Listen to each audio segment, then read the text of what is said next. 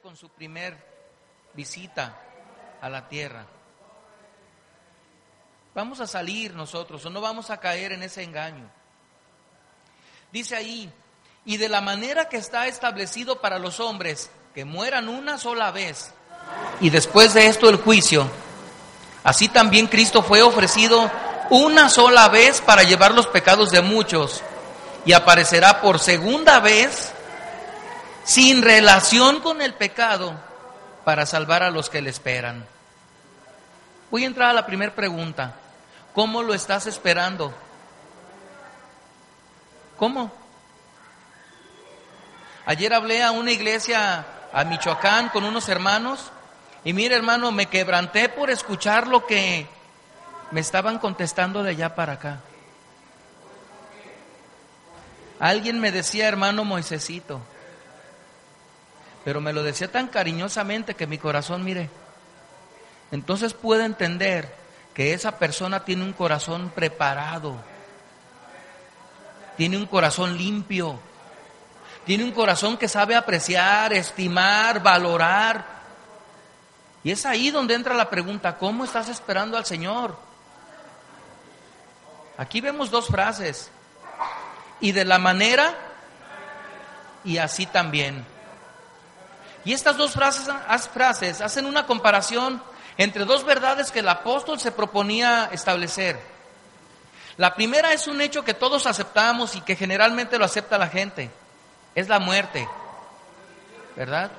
La otra es un hecho que el, el apóstol Pablo estaba ansioso de poner en el corazón de los oyentes, que Cristo también murió. Pero posterior a estas dos frases está otra que dice, está establecido para los hombres que mueran una sola vez y será solo una. Cristo fue hombre también aquí y solo una vez. Y es una verdad que nadie puede negar. La regla de la muerte es universal. Las excepciones en cuanto a la muerte no existen.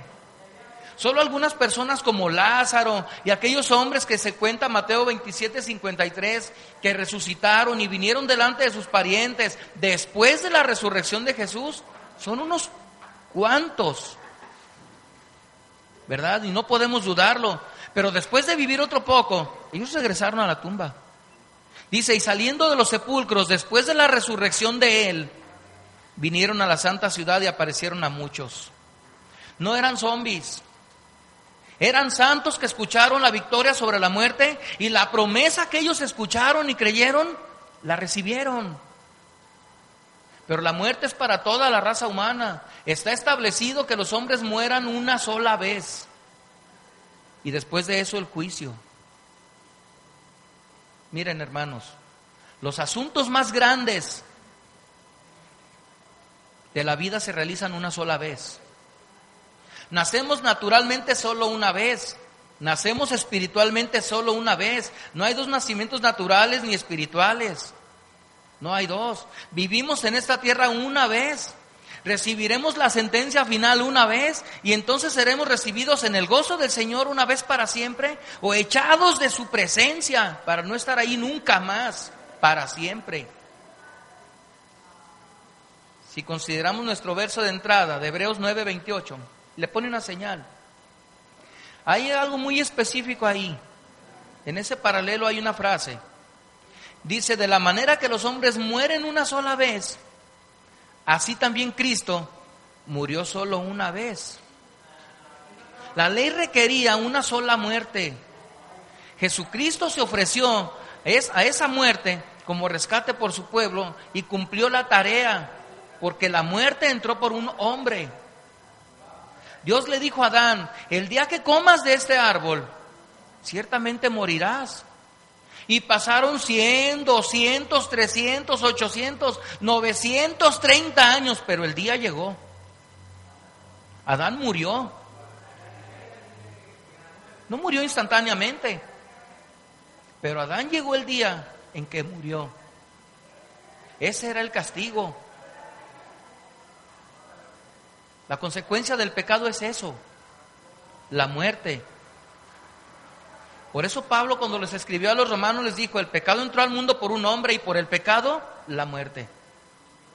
Nadie, nadie estamos exceptos de ir a la muerte porque hay pecado en nosotros. Nadie es excepto de ir a la muerte. Cristo murió por nuestros pecados conforme a las escrituras, ese fue el pago. El pecado entró en el mundo por un hombre y por el pecado la muerte, es un hecho. Pero ahora, según Hebreos 9:26, en estos últimos tiempos, Cristo se dio una vez para siempre en sacrificio, por su sacrificio de sí mismo para quitar de en medio el pecado. Pero no quitó la muerte natural. Dice, pero ahora, en la consumación de los siglos, se presentó una vez para siempre por el sacrificio de sí mismo para quitar de en medio el pecado. ¿Qué sugiere el apóstol con esto? Que después de que el cuerpo de un hombre ha estado una vez en la tierra, ha vivido su tiempo y el cuerpo ha muerto, tendrá que visitar de nuevo esta tierra porque después viene el juicio. Daniel 12.2 señala que todo hombre tendrá dos visitas a este mundo. Una para caminar en él y la otra para responder por lo que caminó en él.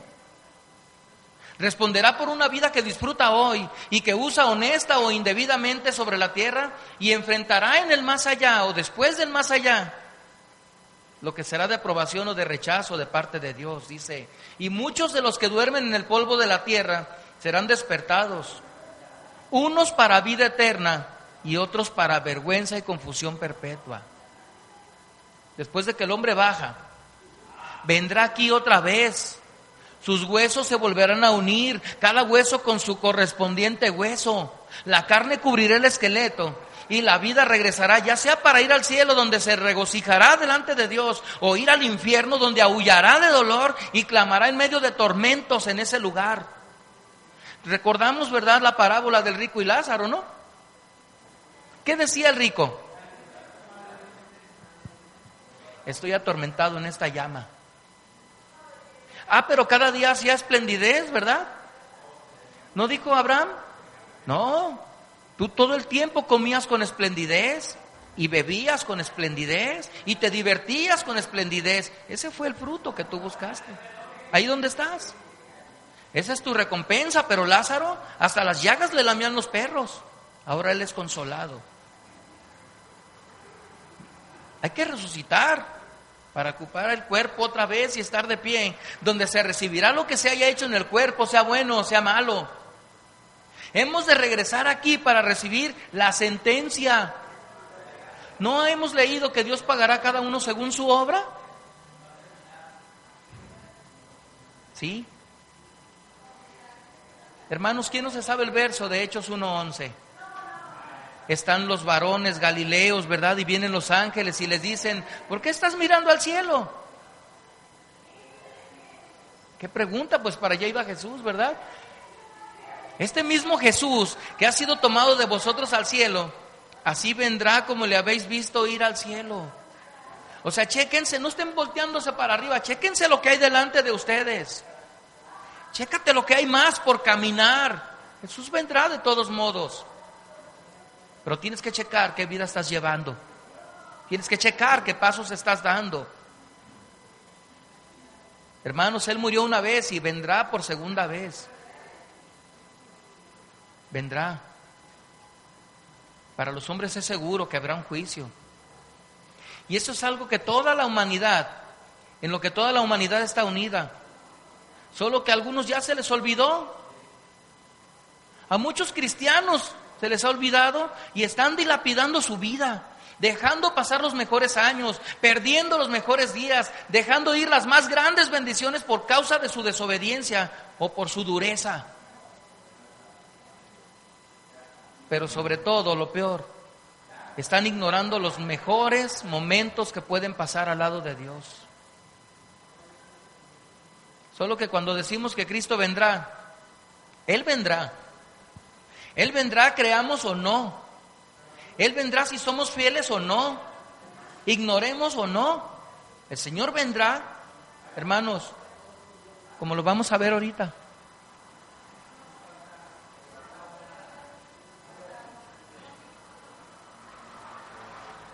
Jesus Christ is coming back for his church. The Bible says in Matthew chapter 24, verse 42, Watch therefore, for you do not know the hour your Lord is coming. I want you to know, church, Y puedes quedar solo en medio de una congregación, porque vino y se los llevó. Muchos quedarán así pensando o creyendo en el error de que me arrepiento después. A lo mejor cuando ya me muera, el Señor vendrá y será un llanto y un clamor, como los que se vieron en esa serie, no sé si usted la vio, los que se quedaron. ¿No ha visto esa serie? Terrible. Los que se quedaron, se quedaron esperando esa segunda oportunidad y los juicios de Dios comenzaron a caer sobre la humanidad. Pero como un gran trueno será llevada a la iglesia, con un gran relámpago. Él vendrá, ignores o no, creas o no, te emborraches o no. El Señor vendrá, como lo vimos en el video. Porque dice Hechos 10:40, que vendrá no para ser juzgado, sino para ser el juez. Y esos que se quedan hincados, tirados, llorando y moqueando ahí,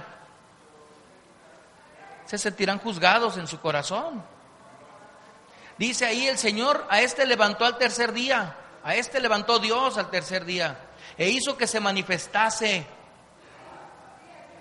Y nos mandó que predicásemos al pueblo y testificásemos que Él es el que Dios ha puesto por juez de vivos y muertos. Nadie más va a venir a juzgar, ni San Gaspar, ni San Martín Bailongo, ni nadie de esos. Esos están sujetos a este juicio. También serán levantados San Martín de Porres para ser juzgado por sus pecados. El hombre los declara santos, pero Dios ¿cómo los ve? La escritura enseña que no hay justo ni aún uno.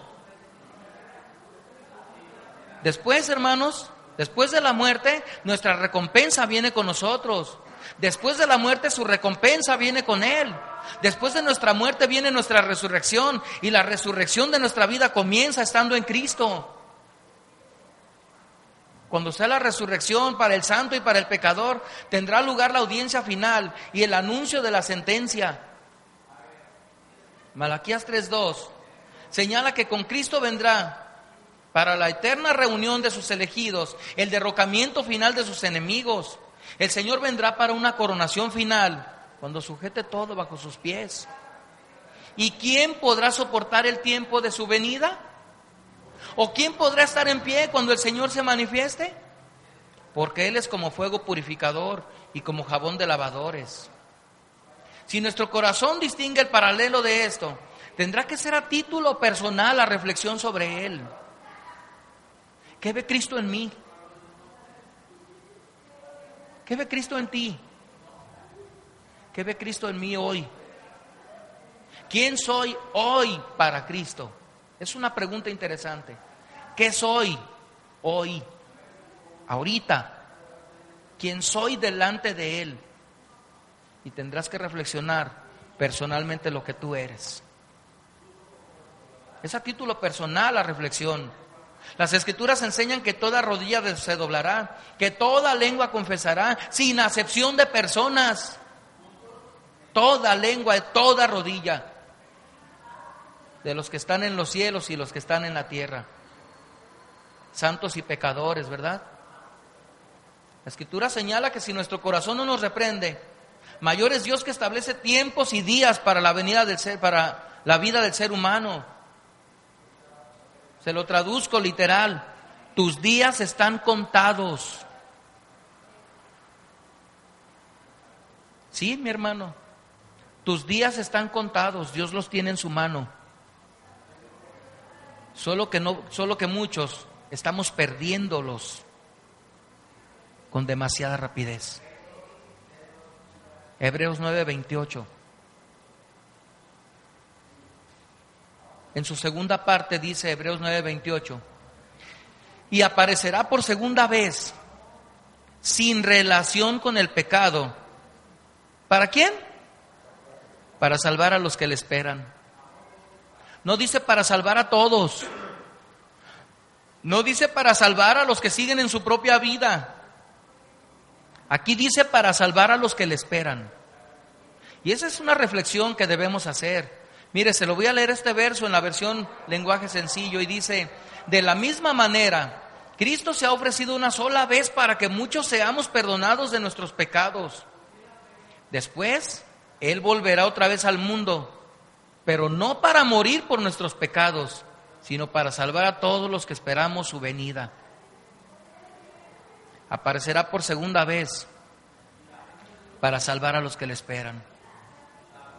Este verso enseña que como estamos aquí, estaremos aquí dos veces.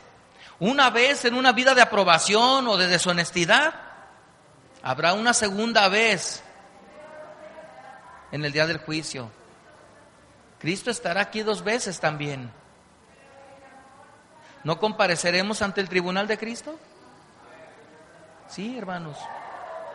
Cristo estará también dos veces en su vida de sufrimiento y luego una segunda vez en su hora de triunfo. Cristo aparecerá por segunda vez. Las dos venidas son muy semejantes porque son personales. Cristo vino la primera vez no como un espíritu, porque un espíritu no tiene carne y huesos. Él era un ser, perdón, que nació como un bebé que fue cubierto por su madre, que pudo ser sostenido por los brazos de José, su padre. Fue uno que caminó después, que creció y fue al templo, uno que llevó nuestros pecados en su cuerpo. Y los discípulos, en especial Juan, en el Evangelio, en su Evangelio, en el 1.14, señala lo que vieron en aquel santo varón que venía del cielo. Dice Juan, y aquel verbo fue hecho carne y habitó entre nosotros y vimos su gloria, gloria como del unigénito del Padre, lleno de gracia y de verdad. Este verso termina y aplasta la versión de algunos herejes que afirman que la aparición de Cristo no era más que la de un hombre iluminado, negando que Él es la representación, la imagen perfecta de lo que Dios es. Juan está diciendo, sabemos que Él estuvo aquí, real, personal y físicamente en la tierra, nos abrazó, nos acarició, nos amó. Y cuando dice este verbo fue hecho carne, señala que él ya existía. Pero a algunas personas no les entra esto. El que ha de venir es real, personal y literalmente vendrá una segunda vez. Y las iglesias cristianas le estamos dando poca importancia a su regreso. Si alguien declara esto, que Él vendrá en forma de holograma o como muchos andan diciendo ahí, pues los ángeles dijeron, así como le habéis visto ir, vendrá. Y le vieron ir vivo, le vieron ir completo, le vieron ir santo glorificado. Si alguien no declara esto, su declaración de fe es nula, queda anulada. Cuando la supergracia, su efecto en la vida de, hace efecto en la vida de ellos y comienzan a hacer lo que quieren sin esperar que vendrá por segunda vez. Aún había una advertencia para los discípulos. Si aquel siervo comienza a juntarse con los borrachos y comienza a golpear y a decir y a hacer, vendrá su amo a la hora en que menos lo espera y lo pondrá donde es el lloro y el crujir de dientes. Algunos que piensan que saben cómo vendrá son engañados trágicamente. Unos, por ahí se están presentando unos que andan diciendo que Cristo se, se apareció en un hospital y que fue y sanó a unos enfermos. Y según ellos trajeron hasta un notario público para que diera fe que era Jesús el que estaba ahí. Pero hermanos, Cristo aparecerá sin relación con el pecado. No tendrá relación con la ley y nadie puede dar testimonio de él. Nuestro verso anterior dice, vimos su gloria, gloria como del unigénito del Padre, lleno de gracia y de verdad. Y es lo que el hombre ve menos hoy en Jesús. Por eso Jesús no es importante para sus vidas. Por eso muchos no se rinden ante Jesús, porque no ven en Él esta gracia y esta verdad. Los discípulos vieron en el Señor la expresión personal de Dios.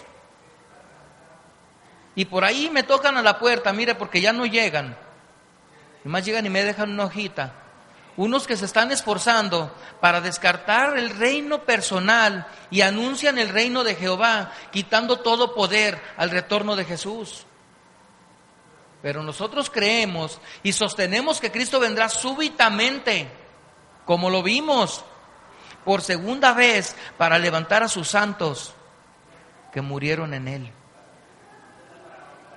Este será el comienzo de una unión eterna, pero también el principio de un gran juicio sobre la tierra. Pablo les dijo en su primera carta, capítulo 4, a los tesalonicenses, en el verso 15 al 17, no, no, no, no, no. No se confundan. Los muertos en Cristo resucitarán primero. Eso para que no vayan al desánimo. Y dijo Pablo, por lo cual os decimos esto en palabra del Señor, que nosotros que vivimos, que habremos quedado hasta la venida del Señor, no precederemos a los que durmieron, no nos vamos a ir primero, porque el Señor mismo no, no por medio de nadie más, el Señor mismo con voz de mando, con voz de arcángel y con trompeta de Dios, descenderá del cielo y los muertos en Cristo resucitarán primero. Si no estás en Cristo, no vas a resucitar allí. No vas a resucitar en ese momento. No estés alucinando, pensando que cuando venga Cristo voy a levantarme y me voy a ir con Él, pero ahorita, aleluya, y haga cada quien de la suya. No, no caigas en ese error. Es un engaño de tu corazón. Los muertos en Cristo resucitarán primero. Si no estás en Cristo, no saldrás de la tumba en ese momento. La Biblia es muy clara. Y dice Pablo, luego nosotros los que vivimos, los que hayamos quedado, seremos arrebatados juntamente con ellos en las nubes para recibir al Señor en el aire. Y así estaremos siempre con el Señor. Qué hermoso verso, ¿verdad? Seremos arrebatados juntamente con ellos, con los resucitados en Cristo, para recibir al Señor en el aire. ¿Verdad que vendrá sin relación con el pecado? Él no tocará la tierra. Él no irá a un hospital para que los hombres den fe de que vino. Nosotros creemos que Cristo, quien colgó su cuerpo en el madero, se sentará en un trono, que la mano que sintió los clavos sostendrá un cetro que lo distingue como rey, y que los mismos pies que fueron clavados en esa cruz aplastarán a sus enemigos. Nosotros esperamos el regreso personal, el reino personal, la audiencia personal, el juicio final de Cristo. Y nosotros, la iglesia, según la Biblia, esperamos ver su rostro. ¿Usted no lo espera? Amén, ¿verdad que sí? Yo sí. Yo cada día me levanto en las mañanas diciéndole, es un día menos. Es un día menos. Y este día acorta la distancia entre tú y yo. Cada día me levanto con esa frase. Este día es un día menos. Ya mero estamos en casa. Yo espero ver su rostro. Miren hermanos, estas presentaciones de Cristo son semejantes porque están centradas en un versículo de Juan 8:56. Porque la promesa de la venida de Cristo alegraba a los creyentes de la antigüedad como debe alegrar a los creyentes el día de hoy. Dice ahí, Abraham vuestro padre se gozó de que había ver mi día y lo vio y se gozó. Abraham se motivó cada día a ser mejor, porque esperaba. Y aún murió sin recibir, dice la carta a los hebreos, aquello que esperaba. Pero por eso, quizás hay un letrero sobre la tumba que, que fue de Abraham y de todos esos que han esperado. Murieron sin haber recibido lo prometido, mirándolo de lejos. Pero estaba ahí. No muchos, Muchos ven el día de Jesús lejos, pero la escritura señala que está ahí y que ciertamente vendrá. Y que pese a las tribulaciones diarias, a los problemas, al cansancio, al martirio, a las preocupaciones, a un montón de cosas, Cristo vendrá. Cristo ha de venir de acuerdo a la promesa y nuestro corazón se debe gozar aunque nuestra carne esté temblorosa. Hay mucha evidencia en las palabras que fueron expresadas por los labios de los profetas. Juan, también en la isla de Patmos, cuando escribió el Apocalipsis en el 1.4, él estaba en aquella isla de Patmos que se traduce en abandono, en trabajo forzado, eran minas de piedra. Y Juan, en medio de aquella calumnia y en medio de aquel calorón y la desesperación, escribió este verso y se alentó por esto.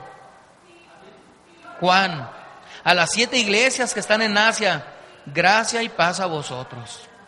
Un hombre atormentado diciendo esto. Un hombre olvidado, maltratado. Gracia y paz a vosotros del que es y que era y que ha de venir. Y el saludo se completa con las palabras del Señor. Yo soy el alfa y la omega, principio y fin, dice el Señor, el que es y que era y que ha de venir, el Todopoderoso. No esperamos a cualquier persona. No nos rendimos, ni doblamos la rodilla, ni oramos por cualquier persona. Nos estamos rindiendo ante uno único, nosotros tenemos que esperar su día. Nuestros ojos, yo siento, hermano, cada día que ya se comienza a ver el resplandor de su venida. Vemos las señales que anuncian ya su regreso. Y nuestro sentir, al menos el de su servidor, es prepararnos y mantenernos a la espera, pero con paciencia. Esperar con solicitud y paciencia es el deber de cada uno de nosotros como creyentes. Cuando esperamos solícitamente, no nos volvemos perezosos, nos fortalecemos en la esperanza. Fíjese, allá en Puerto Rico, en una isla, en una parte de la isla hay una como, como bahía. Y pues ahí las olas pegan con mucha fuerza. Pues existe una formación rocosa que tiene forma de perro. Y está como sentado en sus patas y mira hacia el mar.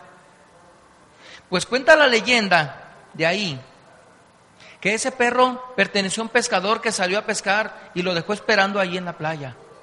Su amo nunca volvió, pero él se quedó allí esperando y sigue fiel y se convirtió en una roca. Y, y, si usted llega a ir a Puerto Rico, esa roca sigue ahí en una formación como de cinco metros. Hay un perro que pacientemente espera a su dueño. Es lo que Dios quiere de nosotros que tendremos que ser como perros fieles, pero transformados en rocas firmes, pese al golpeo de las olas. Y Cristo viene a buscar a los que le esperan. Así. Los que le esperan serán los únicos que sentirán el gozo al verlo venir. Si usted recuerda nuestra cita de Hebreos 9:28, dice, Cristo aparecerá por segunda vez para salvar a los que le esperan. Esa es nuestra esperanza. Y por lo tanto tendrá que ser nuestra declaración de fe. La segunda venida de Cristo, donde seremos salvos por completos, será para estar siempre con Él. No nos irá a meter a un ropero, no nos irá a esconder a ningún lugar. Estaremos siempre con Él. Aunque muchas veces pensamos que Cristo tarda su promesa, lo cierto es que no es así. Hebreos 10:37 dice que solo falta un poco. Y ese poco nosotros lo hacemos grande y lo hacemos tardanza. Pero mire lo que dice aquí, porque aún un poquito, y el que ha de venir, vendrá y no tardará. Cada día debemos vivir con esta expectación. ¿Será hoy tu regreso? ¿Será hoy cuando vengas? Y esa pregunta debe hablarle nuestro corazón. Solo un poquito. Y el que ha de venir vendrá.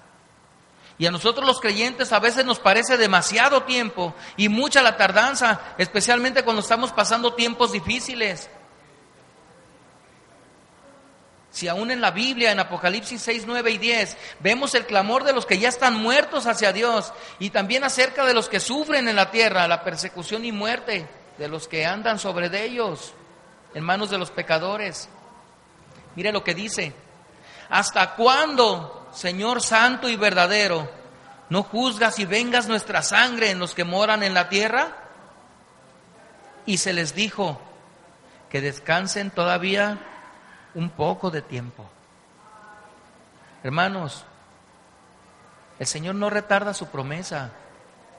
Según algunos la tiene por tardanza, dice Pedro en su segunda carta en el 3.9. El Señor no retarda su promesa, sino que es paciente para con nosotros, no queriendo que ninguno perezca, sino que todos procedan al arrepentimiento. El Señor no ha venido porque está esperando que le entregues tu corazón. Porque los que ya se lo hemos dado, podemos ir a la tumba y podemos esperar allí su regreso, sin calumnia, sin dolor, descansando en Él, en su presencia. Pero Él está esperando que procedas al arrepentimiento. Dios no tarda por tardar. Él solo está dando tiempo en su misericordia para que aquellos que se desvían del camino y aún los que no lo conocen estimen la cercanía de su regreso y corrijas, endereces el camino.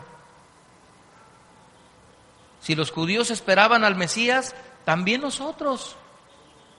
¿También los judíos esperaban que Cristo reinara? Sí, nosotros también esperamos que reine. Y en esto los judíos y los gentiles estamos de acuerdo.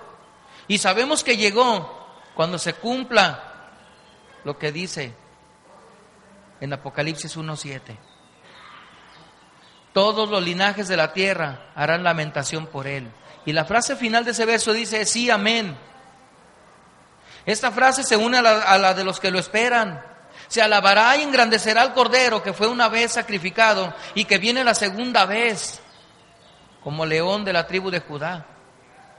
Apocalipsis 16:5 nos estimula a notar que la segunda aparición de Cristo será semejante a la primera, porque es inesperado. Dice ahí, he aquí yo vengo como ladrón. ¿Tú esperas cuando te roban? Llegamos y las casas están vacías, ¿verdad? He aquí, yo vengo como ladrón. Bienaventurado el que vela y guarda sus ropas para que no ande desnudo y vean su vergüenza. Pablo les dijo a los de Tesalónica, vosotros sabéis perfectamente que el día del Señor vendrá así, como ladrón por la noche. No tiene hora para llegar. Los carteristas roban en medio de la mañana, vacean las casas a plena luz del día. Si es como ladrón, será una gran sorpresa. Que no te tome por sorpresa cuando el Señor venga. Cuando el Señor vino anteriormente solo había unos cuantos que le esperaban, Simeón y Ana, dos ancianitos. Y Simeón antes de morir dijo, ahora sí puedo morir porque ya vi la salvación de mi Dios. El Hijo de Dios no vino con el honor como el que pensaron que vendría. Ahora Él viene. Ahora Él viene. Y muy pocos, muy pocos lo están esperando. Muy pocos han dilapidado su vida haciendo lo que les da su gana. Cuando la palabra de Dios dice, el cuerpo es para honrar a Dios y todavía andamos a ir en, viendo a ver que no nos vean en los bailes. Todavía soltamos una sarta de porquerías de nuestra boca cuando la palabra de Dios enseña que de una fuente no pueden salir dos aguas. Todavía maldecimos a los hombres con esta boca cuando esta boca es para bendecir a los hombres que son hechos a la imagen de Dios.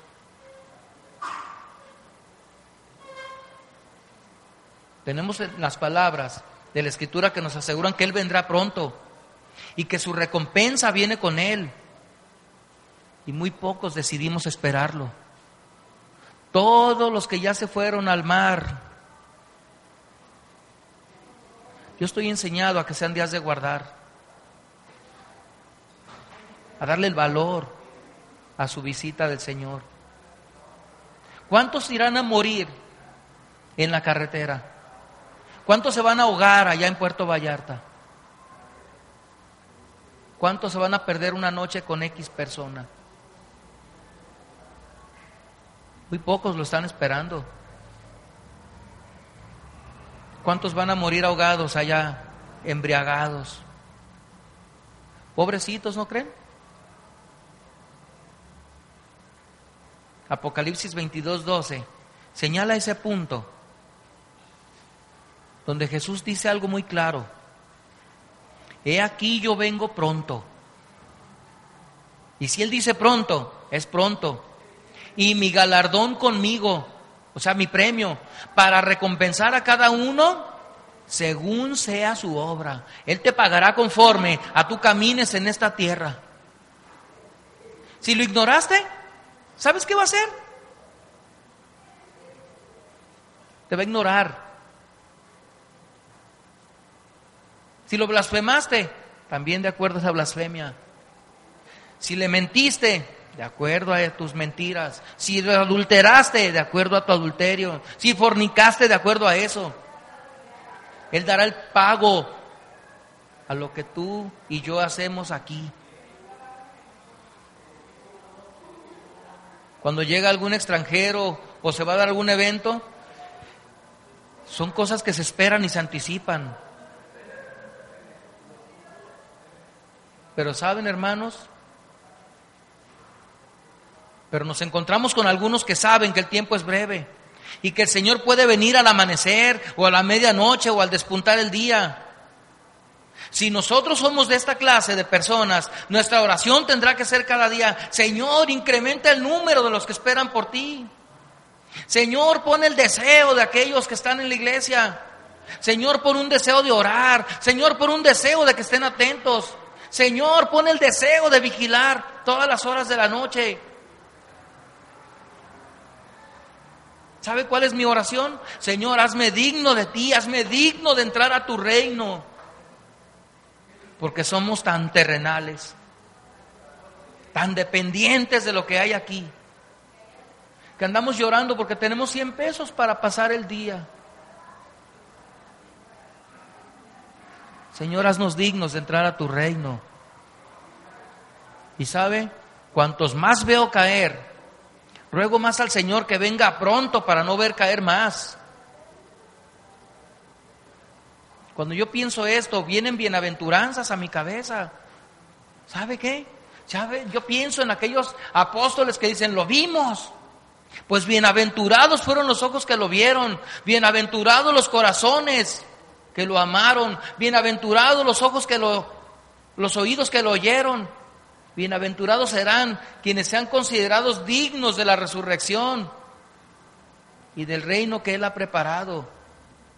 En el 26 de Apocalipsis, la palabra de Dios señala como bienaventurados aquellos que habiendo nacidos del Espíritu pueden ver el reino de Dios. Pero doblemente bienaventurados son aquellos que habiendo nacidos del agua y del Espíritu entran con Él. Mire lo que dice. Bienaventurado y santo el que tiene parte en la primera resurrección. La segunda muerte no tiene potestad sobre estos, sino que serán sacerdotes de Dios y de Cristo y reinarán con Él mil años. No, eso me deja, mire. Bienaventurado y santo el que tiene parte en la primera resurrección. ¿Qué la iglesia? ¿No es la iglesia de los santos de Cristo Jesús? Entonces, ¿por qué no entramos en este sentir a esperar al Señor? Triplemente bienaventurados serán aquellos que con sus espaldas y su vida bien ceñida, siendo hijos obedientes, habiendo hecho su voluntad, le oirán decir, ven bendito de mi Padre, heredad del reino preparado para vosotros desde la fundación del mundo. Triplemente bienaventurado. El Señor viene para bendecir a su iglesia. Dice Pedro en su primera carta en el 2.7, que no solo para bendecir, Él vino también para ser piedra de tropiezo y roca que hace caer a los que no creen en Él. Fíjese lo que es para nosotros. Para vosotros, pues, los que creéis, Él es precioso. ¿Es para eso usted Cristo? Para mí sí, porque me sacó de una vida que no se la puedo contar. Él es precioso.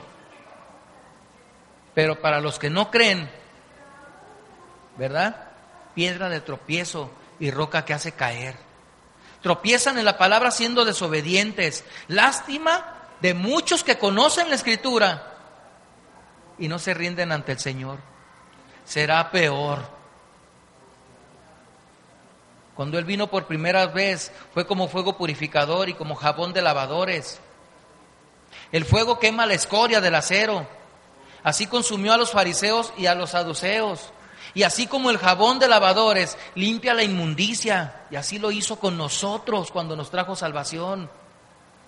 Cuando venga la segunda vez, Él bendecirá su iglesia. La Biblia dice que su aventador estará en su mano y limpiará su era, y recogerá el trigo en su mano, y quemará la paja, la paja en el fuego que nunca se apagará. Pero el mundo está diciendo que venga, ahí viene el fin del mundo. Ah, sí que venga, sí que venga. Vamos a Amós 5, 18 y 19. Porque esos que anhelan la venida de Cristo, si no le aman, mejor que ni lo pidan. No pidan el fin del mundo. No digan, ven pronto, Señor. Mire lo que dice. Ay de los que desean el día de Jehová. ¿Para qué queréis este día de Jehová? Será de tinieblas y no de luz como el que huye de delante del león y se encuentra con el oso, o como si entrara en casa y apoyara su mano en la pared y le muerde una culebra.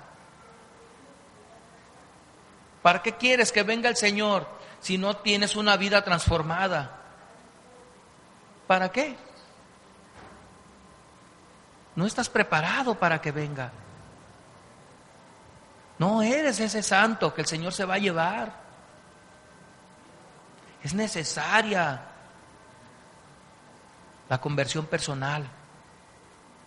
¿O estás pensando que luego con una misa o con tres padres nuestros vas a salir de las llamas? El mismo Papa abolió la doctrina del purgatorio. En 1989 abolió la doctrina del purgatorio el Papa Juan Pablo II. Dijo que no, que pasaba a segundo término. Pues yo le voy a decir que es un purgatorio. La cárcel es un purgatorio, ¿no es así? ¿No se purgan sentencias ahí? El purgatorio es el infierno. Ahí es donde se purgará la sentencia, como también se puede aplicar al cielo. Será donde vas a purgar tu felicidad, ¿no es así?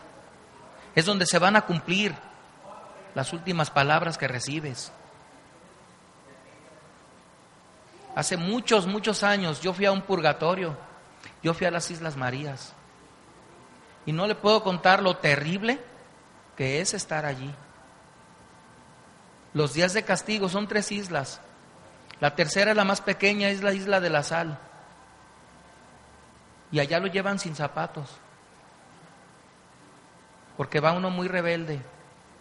Y cuando lo llevan a ese lugar, por cuatro horas de trabajo, le cuenta un día. Pero ya se imagina cómo regresa, ¿verdad? Con los pies sangrando porque la sal se mete y cuando se abre la herida,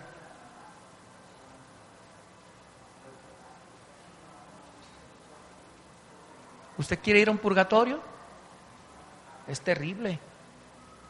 Si eso es aquí en la tierra, ¿cómo será el infierno?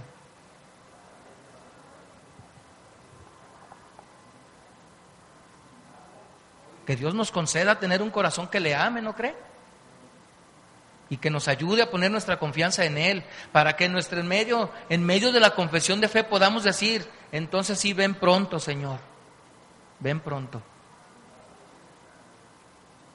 Cuando nació, hubo, hubo una paridad, un paralelo en su regreso. Cuando Él nació entró en un pesebre, ahora entró en su trono. Cuando Él nació se sentó en las rodillas de su madre, y descansó en el pecho de ella. Ahora la tierra estará a sus pies y el universo descansa sobre sus hombros. Primero, ahora, primero era un niñito, ahora es un rey eterno. Entonces cuando Él nació, nació para experimentar aflicciones como chispas que salen de una fogata. Ahora viene para la gloria de Dios como un rayo desde uno y al otro lado del cielo. En aquel tiempo un establo lo recibió y ahora lo recibirán los confines de la tierra y el cielo serán demasiado pequeños para él. En aquellos años los animales fueron sus compañeros, pero ahora miles de ángeles estarán a su diestra. En aquel tiempo estaba en pobreza y sus padres estuvieron muy contentos de recibir las ofrendas, oro, incienso y mirra. Pero ahora todas las naciones se inclinarán a él. Reyes y príncipes le rendirán homenaje. En el Salmo 50, 10, la palabra de Dios señala que Él no necesitará ya nada de la mano de los hombres, porque Él tiene una palabra para todos nosotros. Si yo tuviese hambre, no te lo pediría a ti, porque míos son los millares de animales de los collados, las bestias del campo, de Jehová es la tierra y su plenitud. habrá una clara y evidente diferencia en su regreso. El mundo está viendo a un Jesús chiquito en una cruz, pero no está viendo a un Cristo resucitado en un regreso glorioso. Él será el mismo. Y nosotros, la iglesia, seremos capaces de reconocerlo como el hombre de Nazaret, pero con un gran cambio. Hasta muchos se preguntarán, ¿dónde está el vestido del obrero? ¿Dónde está la herramienta del carpintero? ¿Dónde está ese hombre desnudo, humillado, callado delante de sus angustiadores? Pues no, vendrá con gran gloria. Ahora la belleza de su santidad eterna será una realidad delante de nuestros ojos. Apocalipsis 1.15 dice que ya no estarán esos pies cansados, molidos, agujerados. Porque en la visión de Juan dice así, que ahora esos pies calzan sandalias de luz y son semejantes al bronce bruñido, refulgentes como en un horno. Tendrá gloria, dominio y reino para que todos los pueblos, naciones y lenguas le sirvan. ¿Y quién pensará reconocer a ese hombre cansado y lleno de dolores? ¿Quién pensará reconocerlo ahora como un rey inmortal, eterno, con una vestidura real de Dios y de rey? Daniel en el 16 señala esa gloria de rey que vendrá y lo que es hoy. Y Daniel tuvo una visión tremenda de Jesús, su vestidura completa, su cuerpo era, era como de berilo y su rostro parecía un relámpago y sus ojos como antorchas de fuego, y sus brazos y sus pies como de color de bronce bruñido, y el sonido de sus palabras como el estruendo de una multitud. Es a Él a quien iremos a ver en el aire, a una persona con esta vestidura. Su rostro parecía un relámpago, dice. ¿Quién pensaría que el hombre despreciado y rechazado era el Cristo glorioso? Todos los santos ángeles delante de Él guardan su rostro y dicen, Santo, Santo, Santo, el Señor Dios Todopoderoso. Hasta pudiéramos decirle a los que lo golpearon, es el mismo, este es el mismo. Cristo viene para ser tratado de manera muy diferente al tratamiento que recibió anteriormente.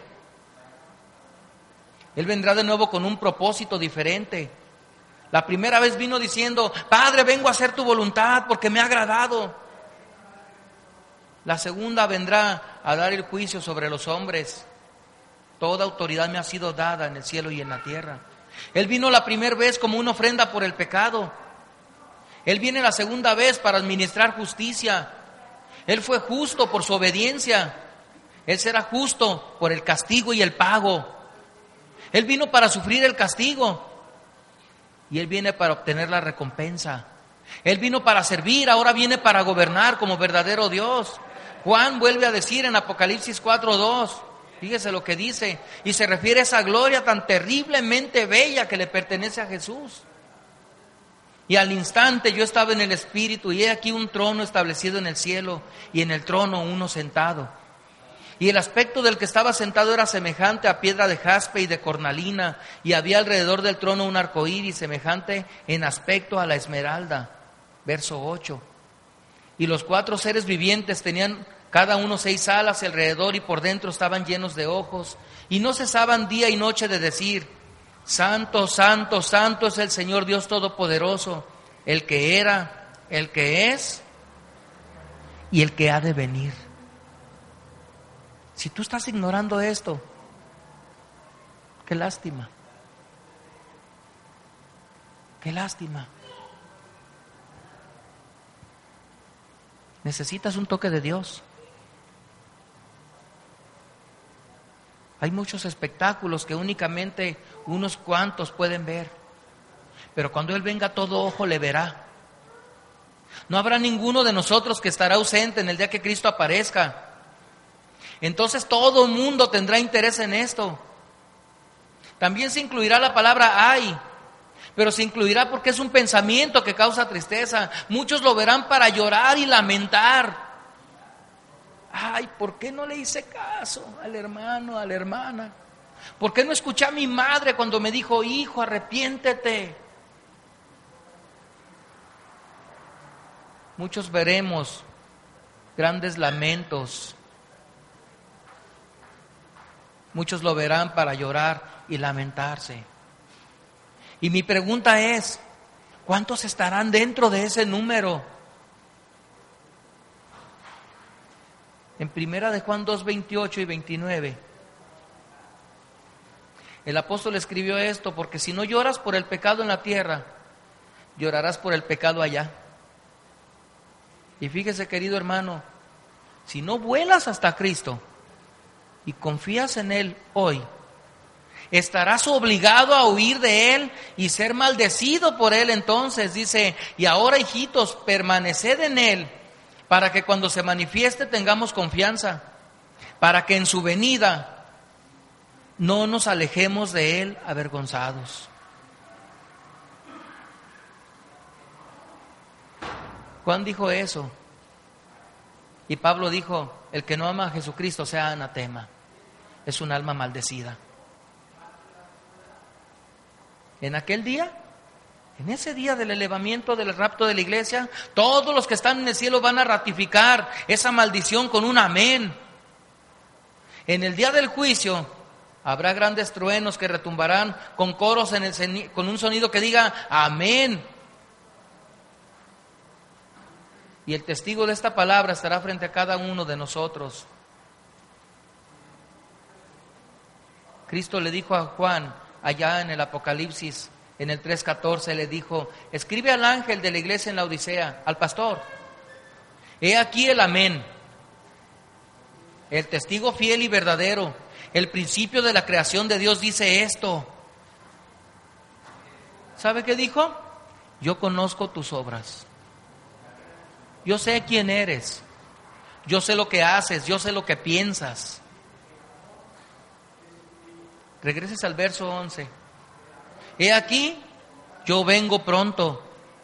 Retén lo que tienes para que ninguno tome tu corona. Retén la fe, lo poquito que haya. Retén esa confianza. No te dejes llevar, retén lo que tienes. Y yo hago una pregunta, hermanas, hermanos, ¿habrá una corona para ti? Yo así lo espero. Muchos podemos decir, yo también. Entonces cuando nosotros decimos esto, nuestra declaración tendrá que ser, Cristo es mi todo. Él es todo lo que yo deseo en la tierra. Pablo les dijo a los romanos, miren, la salvación es por Cristo, no por obras, ni por voluntad de varón, ni por la sangre, ni por nacimiento. Este es el mensaje de Dios. Porque no hay diferencia entre judío y griego, pues el mismo que es Señor de todos es rico para con todos los que le invocan. Porque todo aquel que invocar el nombre del Señor será salvo. Si no has entrado en este rango, si solamente estás esperando que Él venga, pero no te purificas, tu espera será en vano. Todo aquel que tiene esta esperanza en Él se purifica porque Él es puro. Todo aquel que invoca el nombre del Señor será salvo. El que cree en Él no es condenado. Pero el que no cree no lo sabemos bien. Nuestro corazón también sabe. El que no cree en Él no tiene esta motivación de espera. Yo le voy a decir esto para que terminemos. Crea en Él esta mañana. Si no lo ha hecho antes, tome una decisión firme. Tome una decisión firme, pese a lo que esté pasando. Si usted está enfermo, toque el borde de su manto. Si tú estás ciego espiritualmente, dile, Jesús, hijo de David, ten misericordia de mí. Si estás tirado en la vida y crees que es por causa de tus imperfecciones, dile al Señor, Señor, si quieres, puedes. Si eres un cojo en la vida espiritual, di, Señor, sálvame que perezco.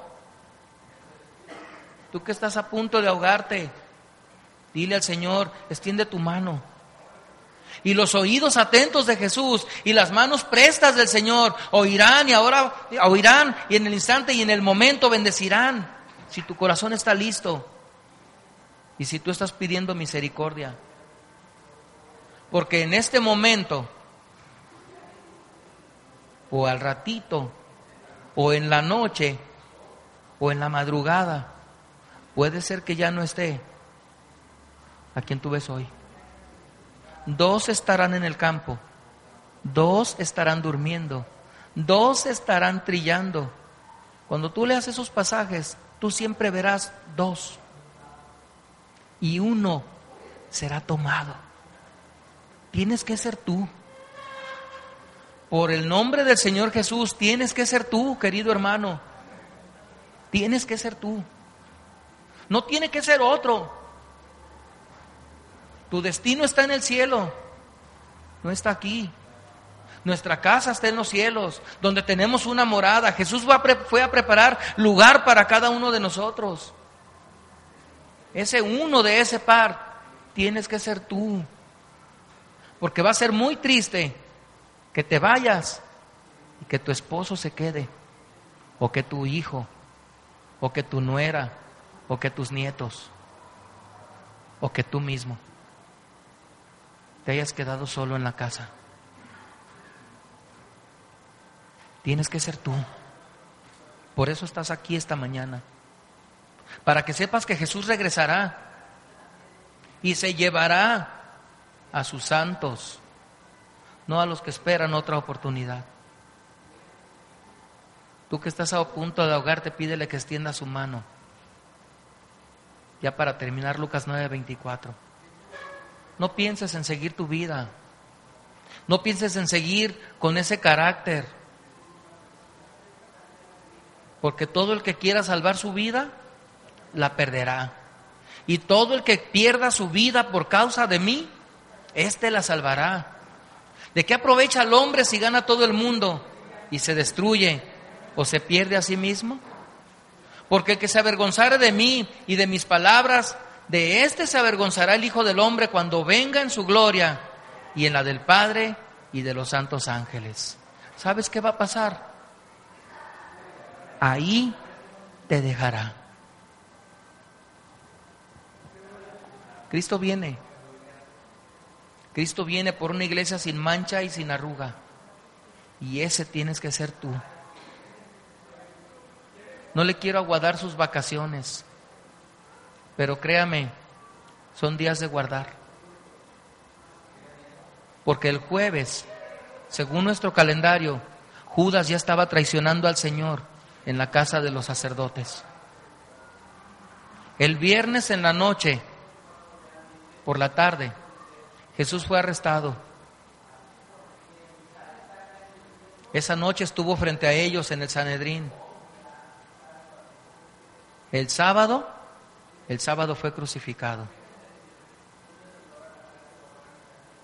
Según nuestro calendario.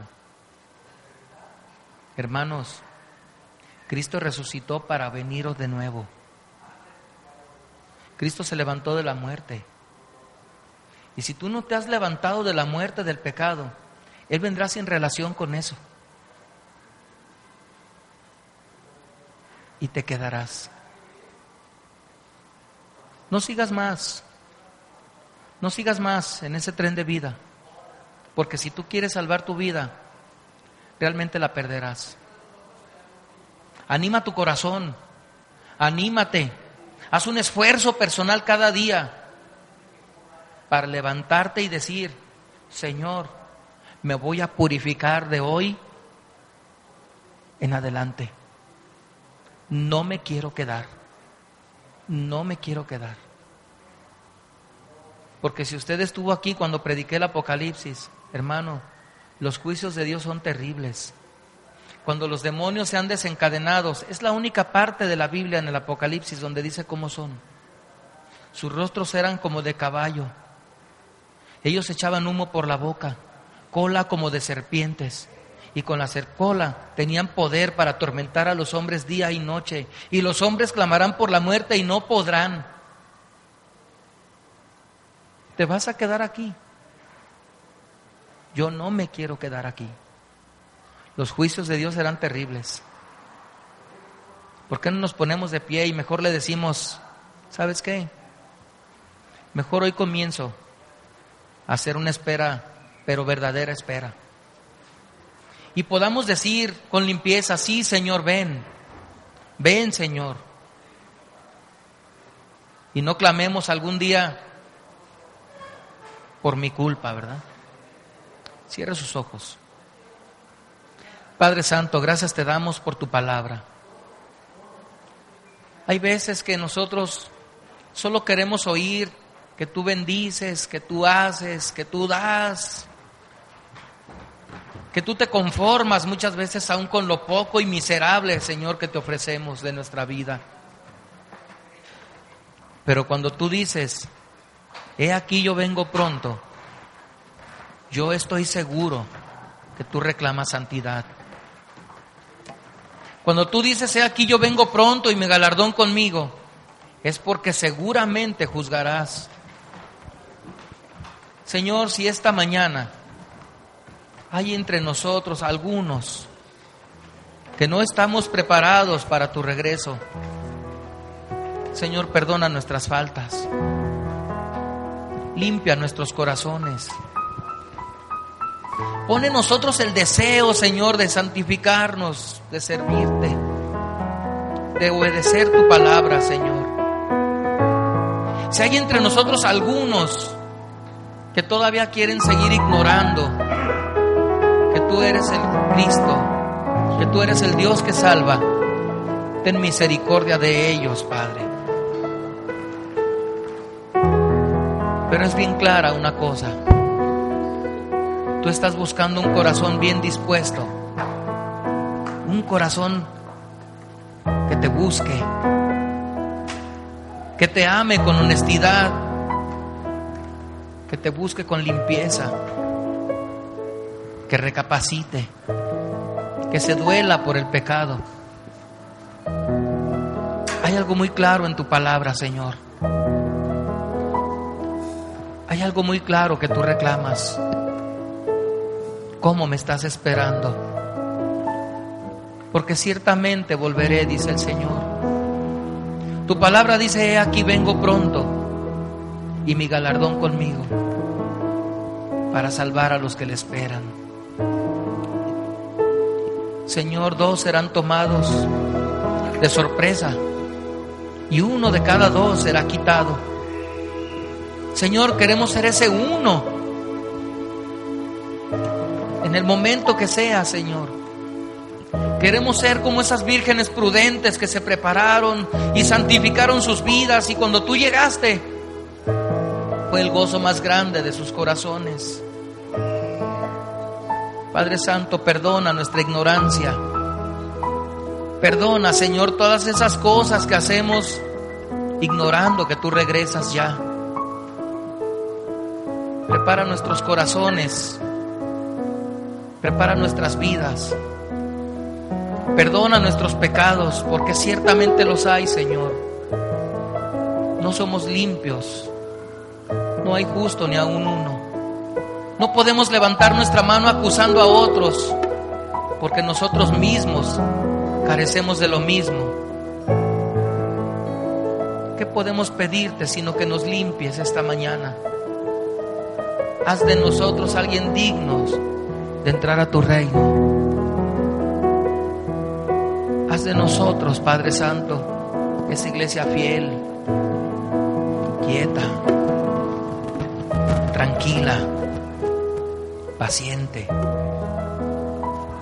Así como ese perro que está en Puerto Rico, haz de nosotros cristianos estables, firmes, que aunque somos golpeados, magullados, atormentados, sigamos ahí, Señor, esperando a aquel que pescó nuestras almas. Padre, perdona nuestra ignorancia, limpia nuestros corazones, te lo pedimos por aquel que ha de venir.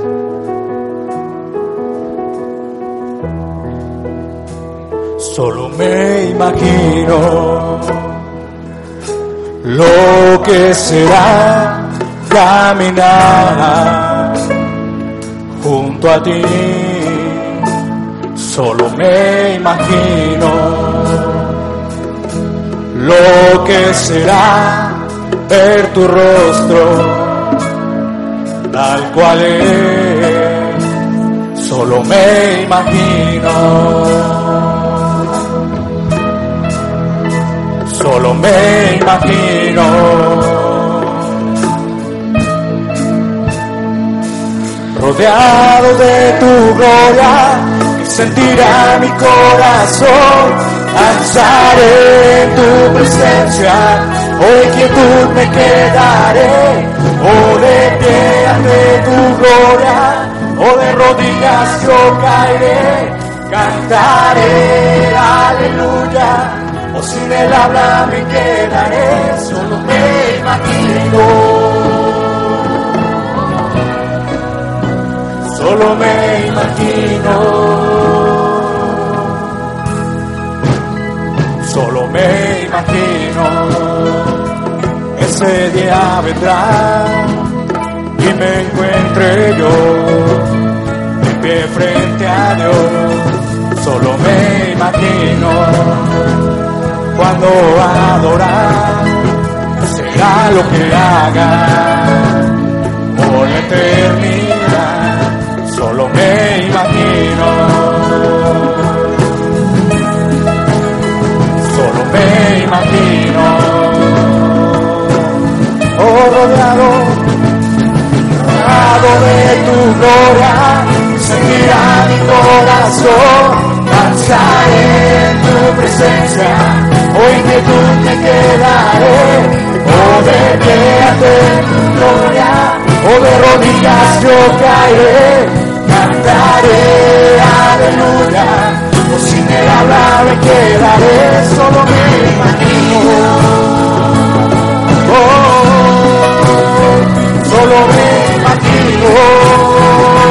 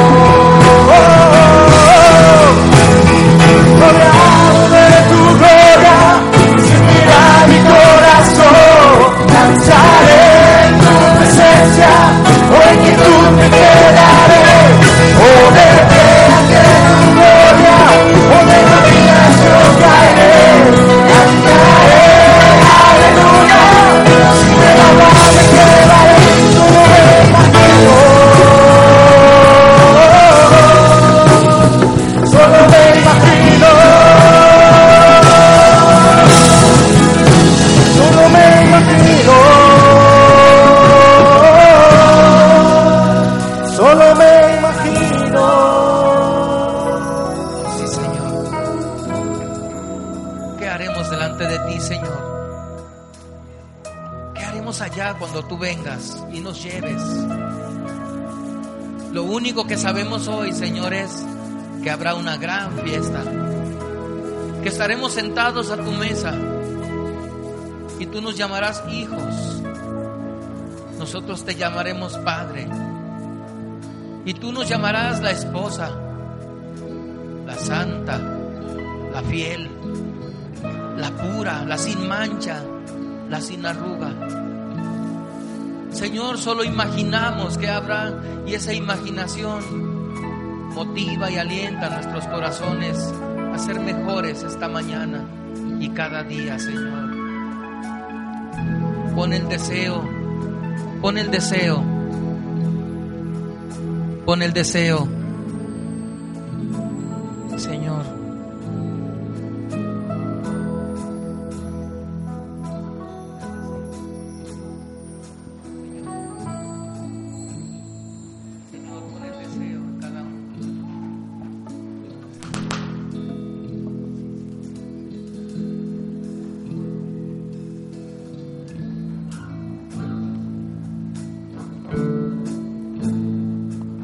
Rodeado de tu gloria, sentirá mi corazón.